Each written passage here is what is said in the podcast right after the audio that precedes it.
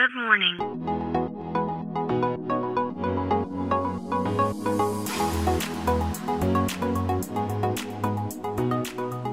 Bom dia, Califórnia. Bom dia, Brasil. Aqui quem fala é Felipe Janetti, Head de Inovação da Startse, diretamente de Palo Alto, na Califórnia, no coração do Vale do Silício. Hoje é dia 20 de janeiro de 2022, mais um dia ensolarado, porém frio, 6 graus de temperatura aqui na Califórnia. No episódio de hoje, eu quero falar um pouco sobre a publicação, sobre o anúncio que foi feito ontem pelo Brian Chesky, que é o CEO, né, fundador e CEO do Airbnb. Ele publicou ontem no seu Twitter, fez uma série de tweets uh, dizendo, né, publicando que a partir de ontem ele vai passar a viver em Airbnbs, né? Ele vai uh, se mudar para cidades diferentes a cada duas semanas, né? Então ele vai morar em cidades diferentes a cada duas semanas, vivendo dentro de Airbnbs. E aí o mais interessante não foi o anúncio dele em si, né? Dizendo que agora, a partir de agora, ele não tem uma cidade uh, única, mas sim é, ele é um cidadão do mundo e do Airbnb. Uh, mas o mais interessante foi os pontos que ele listou, né? Do que ele enxerga uh, de tendência para o mundo daqui para frente e que Uh, uh, e que serve como base para a tomada de decisão dele. Então eu vou ler, eu vou ler essa publicação que o, que o, que o Brian fez, porque foi muito interessante, e depois a gente comenta uh, sobre né, essa tendência que não só o Brian, mas diversos executivos aqui do Vale do Silício já estão seguindo. Então ele diz assim, ó.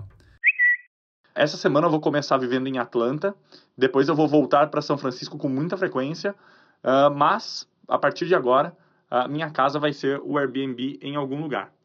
Por que estou fazendo isso?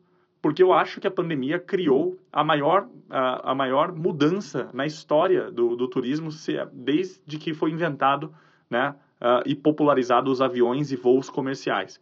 Pela primeira vez, milhões de pessoas podem agora viver aonde elas querem em qualquer lugar do mundo. O trabalho remoto deu a possibilidade para que as pessoas não precisem de um escritório físico todos os dias. Estamos vendo dados de dentro do, do Airbnb que de julho a setembro, uma a cada cinco noites reservadas no Airbnb foram para estadias de um mês ou mais. E quase metade das noites reservadas, das estadias reservadas no Airbnb, foram para uh, estadias de uma semana ou mais. No último ano, 100 mil clientes do Airbnb reservaram estadias de três meses ou mais. Em 2022, eu acho que a grande tendência de viagem vai ser people se espalhando ao redor de milhares de cidades e ficando por semanas, meses e até por temporadas nesses lugares. Mais pessoas vão começar a viver em outros países, onde eles podem, por exemplo, viver e, e, e trabalhar e viajar durante o verão, e algumas pessoas vai até uh, desistir dos seus financiamentos imobiliários, enfim, e vão virar nômades digitais. Cidades e países vão competir para atrair essas pessoas que estão trabalhando remotamente e vão liderar a redistribuição da onde as pessoas viajam e vivem. Essa tendência é um tipo de descentralização na, no lugar onde a gente mora e está mudando a identidade do turismo global. Por isso, tomei a decisão que agora, a partir de agora, eu estou vivendo no Airbnb. Vai ser muito legal e o mais importante, vai ajudar a gente a melhorar a experiência das pessoas que agora podem viver aonde quiserem enfim, essa foi a declaração que o Brian fez, né? E, e, e, o que ele, né, em resumo, o que ele disse é que a gente não vai mais ver o turismo como a gente conhecia. Agora as pessoas, né, grande parte das pessoas, estão livres para viverem uh, e morarem aonde querem, né, sem a necessidade de estar fisicamente por muito tempo em apenas um local. Eu acredito muito nisso que o, que o Brian compartilhou e dessa crença do Brian.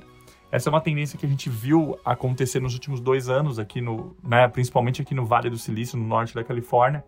A gente já vê muitas empresas, muitas pessoas uh, buscando outros lugares, mas o mais importante é que essas pessoas, né, elas não foram para um lugar e dizem agora vou fixamente mudar para o Texas ou para Miami, mas elas vão passar temporadas em lugares específicos. Eu acredito muito e eu acho que uh, uh, esse é um caminho sem volta. Aqui nos Estados Unidos, eu já comentei isso em alguns, alguns, algumas edições atrás do podcast, uh, que existe né, uma grande crise de mão de obra nos Estados Unidos.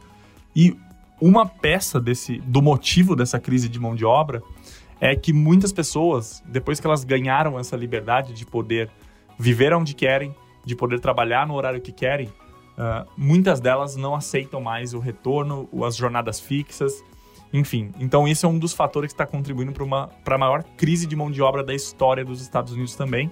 Enfim. Então é isso. A gente fica por aqui. Amanhã tem mais. Um abraço. Valeu.